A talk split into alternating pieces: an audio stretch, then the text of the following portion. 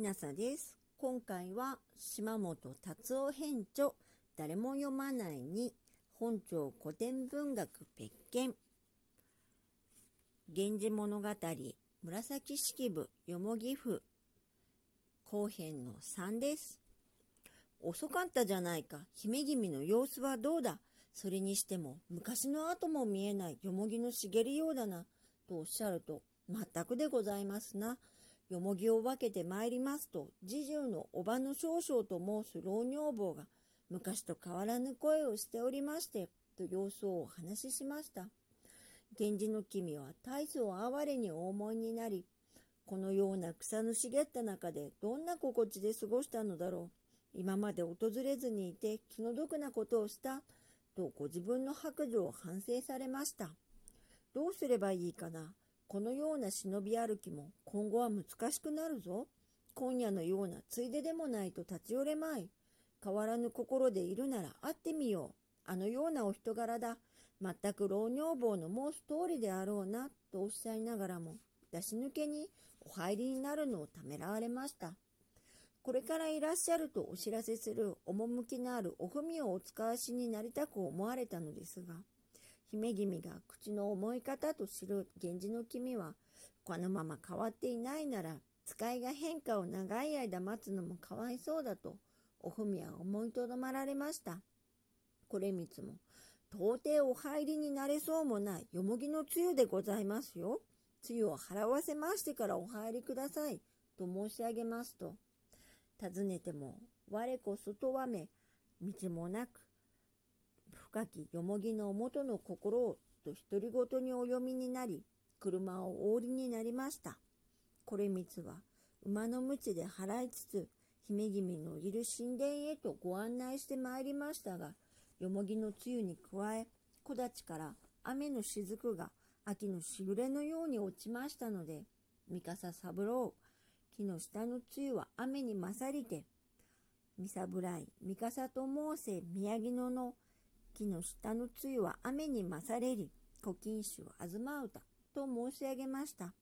源氏の君の差し抜きの裾は大層濡れてしまいました。昔、通われた頃でさえあるかないかでした注文などは形もなくなって、そんなところに入るのはみっともないことですが、見る人もありませんので、源氏の君は気持ちが楽でした。姫君は今訪れがなくても必ずいつかと期待してお待ち申し上げたそのご期待がはっきりと叶えられ嬉しくていらっしゃいますがこのような大層恥ずかしい身なりでお目にかかるのもと気が引けておいででした。第二の北の方が少し姫君をお誘いした際に差し上げた御像不愉快に思われた姫君が見たくないとおっしゃるので農女房たちは子を入れた子から室にしまっておきましたが、それで大層奥ゆかしい香りが染みておりましたの姫君に差し出しますと、姫君はどうしようかと迷われましたが、他にしようもないのでお着替えになり、例のすすけた貴重を引き寄せて、その影にお座りになりました。源氏の君は部屋にお入りになると、年頃の隔てにも心ばかりは変わらずなむ思いやり聞こえつるをさしも驚かいたまわぬお手紙をいただけぬ恨めしさに今まで心み聞こえつるを過ぎならぬ木立のしるきにえすぎでなむ負け聞こえにける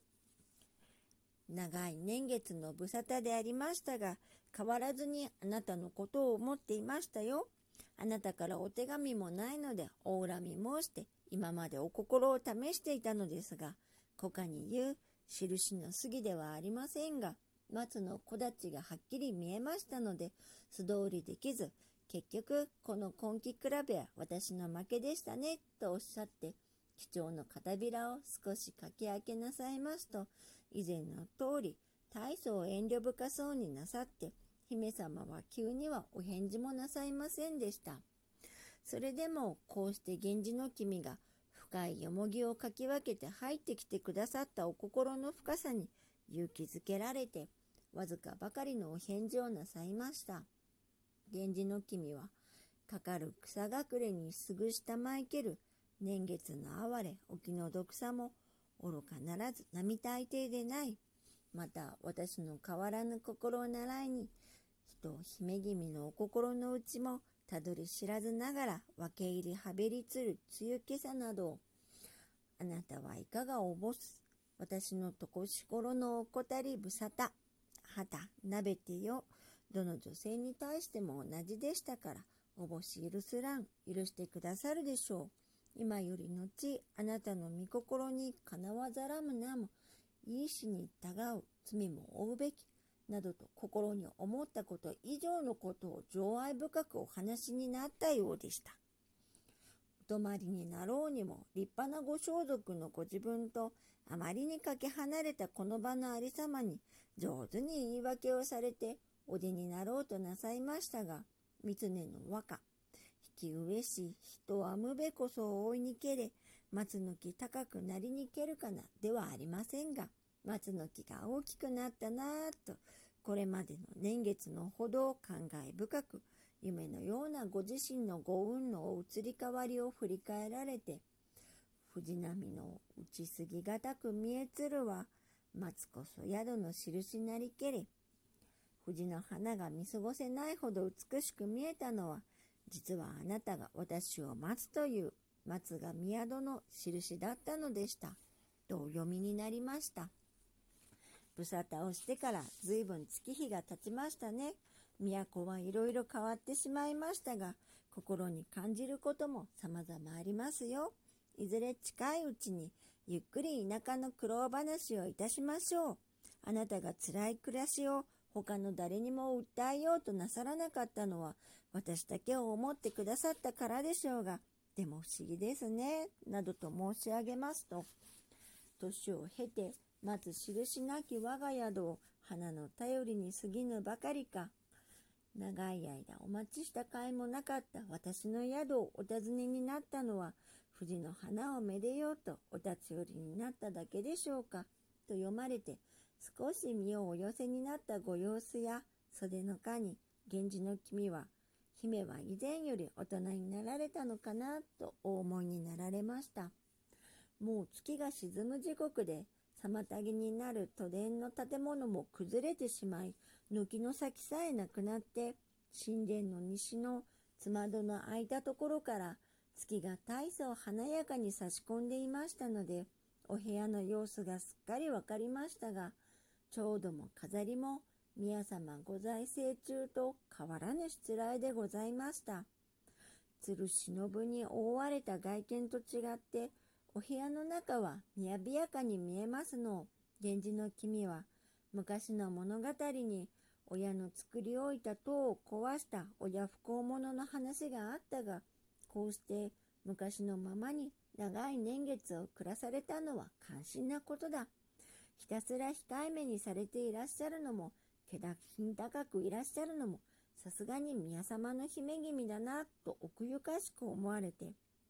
かつては気品の高さがいじらしいから見捨てまいと思っていたのに、この年月の様々な心配事にかまけて放っておいたことを姫は辛く思っておられただろうと痛々しく思われました。あの花散る里も現代風に華やかになさる方ではありませんでしたから、そちらにお回りになっても、末つむ花の姫君の欠点があらわになるということもございませんでした。鴨の祭り、祭院のおみそぎなどの頃、その準備にかこつけて人々から送られてまいりましたたくさんの品々を、源氏の君はゆかりある女性方にお分けになりました。中にも末妻花のお屋敷にはこまごまと気をお使いになって、そば近くお使いする人々にお命じになり、また下僕たちを使わされてよもぎを払わせ、周りが見苦しいからと板垣というものでお屋敷を囲わせなさいました。これこれ近々でお尋ねになられたと噂に上るのも恥ずかしく、ご自身はお出にはなりませんでしたが、お文を大層心細やかにお書きになりました。